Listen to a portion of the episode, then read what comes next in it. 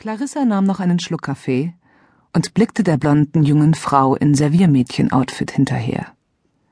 Hübsch, hübsch. Deine neue Haushaltshilfe? fragte sie ihre Freundin. Annabelle nickte und schob sich ein Stück Schokoladenkuchen zwischen die Lippen. Du ahnst nicht, welchen Ärger ich schon mit Bediensteten gehabt habe. Faul, unordentlich und verlogen. Immer auf ihren eigenen Vorteil bedacht. Die üppige Rothaarige ließ sich die Sahnetorte genüsslich auf der Zunge zergehen. Die hier ist erst ein paar Tage bei mir. Bis jetzt macht sie sich gut. Clarissa blickte auf ihr leeres Glas. Hallo? Könnte ich bitte noch etwas Champagner haben? rief sie in Richtung Küche. Eilfertig kam das Dienstmädchen auf hohen Absätzen angestöckelt. Clarissa nickte in Richtung des Sektkübels. Einschenken, sagte sie scharf. Und nach einer kurzen Pause Bitte. Sehr gerne, gnädige Frau. Sofort. Das Mädchen beugte sich über den Kaffeetisch und gewährte dabei tiefe Einblicke.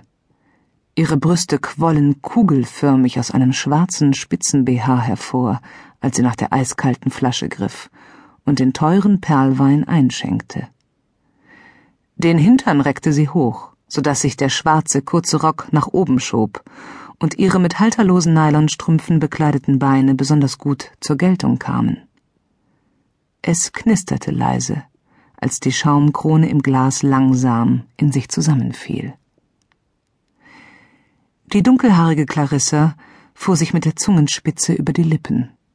Obwohl das Mädchen noch neben dem Tisch stand, wandte sie sich an ihre Freundin und zog eine Augenbraue hoch. Du hast einen ausgezeichneten Geschmack, meine Liebe. Annabelle lachte keckernd. Dann nahm sie ihren Teller in die Hand und schob absichtlich ein Stück Kuchen über den Rand. Mit einem leisen Platsch fiel es zwischen ihre Füße auf den Boden. Auffordernd blickte sie ihre Bedienstete an. Los, wegmachen. Ich hole sofort einen Besen, gnädige Frau.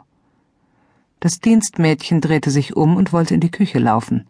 Doch ein scharfes Halt der Hausherren ließ es in der Bewegung erstarren.